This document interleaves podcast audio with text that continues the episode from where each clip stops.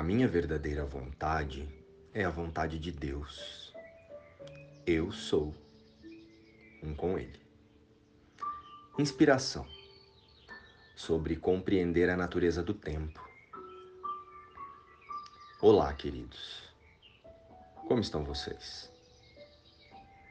Irmãos, vocês já perceberam que os pensamentos mudam, as percepções mudam, os objetivos que traçamos aqui com a personalidade, então, ah, esses nem se fala.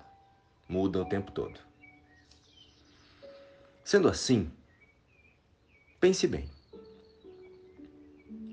Guardar qualquer tipo de dor e ressentimento e lembrança do passado é arrastar-se por novas cenas da experiência temporariamente humana carregando imagens e revivendo ilusões que não nos levam a nenhuma mudança.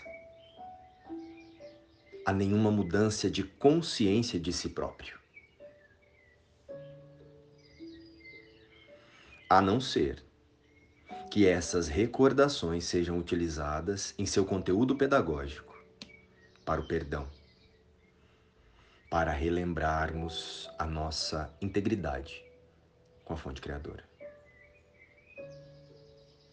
Para relembrar a nossa imutabilidade em espírito e conduzir a nossa mente de volta para a eternidade com Deus. Onde está o nosso único e real endereço? Na eternidade. É lá que permanecemos. Em Deus, em Cristo, em Espírito. Ao contrário disso, selecionar sensações na ilusão e guardá-las é autorizar a nossa mente a buscar e a reviver ilusões passadas aqui no presente.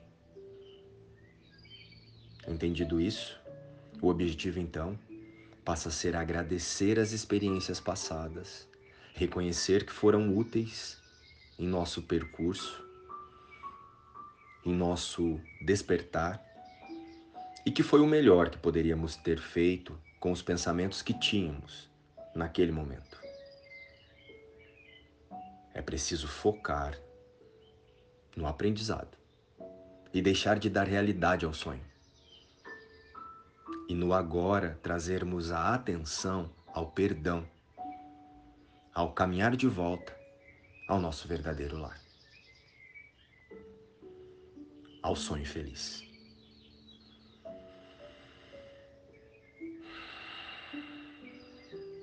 Pois o nosso Pai nos espera lá, na mente dele,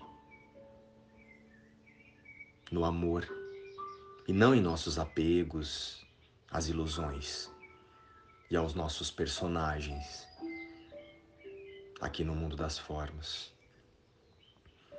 Somos santos. Nossa casa é o céu e a nossa realidade é Deus. O nosso Pai colocou o seu Filho a salvo no céu e vela por ele. E eu? Eu não quero mais atacar o filho que ele ama pois o que ele ama também é meu para amar. O tempo e a eternidade estão ambos em nossa mente e estarão em conflito até percebermos o tempo somente como um meio de reaver a eternidade. O tempo tanto pode libertar quanto aprisionar dependendo de quem é a interpretação que usamos. O Espírito Santo perdoa e liberta. E o ego cria armadilhas e usa o tempo para acorrentar e aprisionar.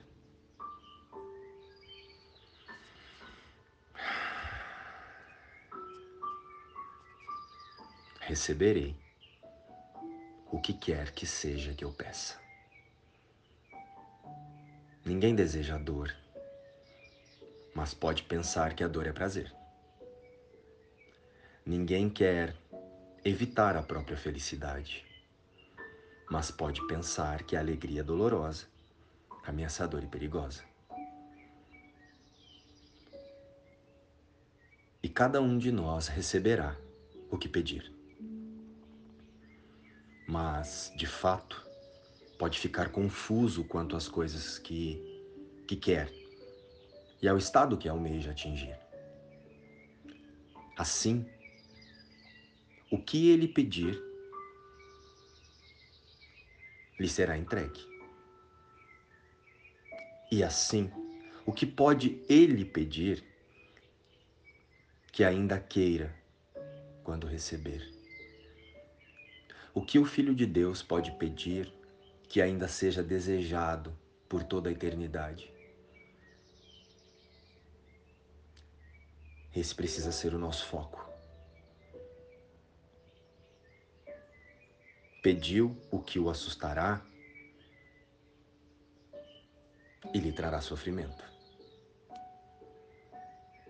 Decidamos hoje pedir o que realmente queremos e nada mais para que possamos passar esse dia sem medo, sem confundir a dor com alegria ou o medo com amor.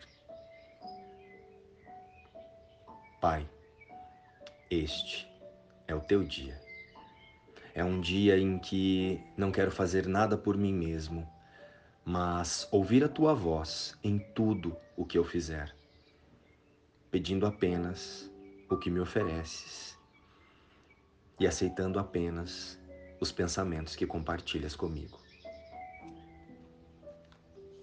Luz e paz.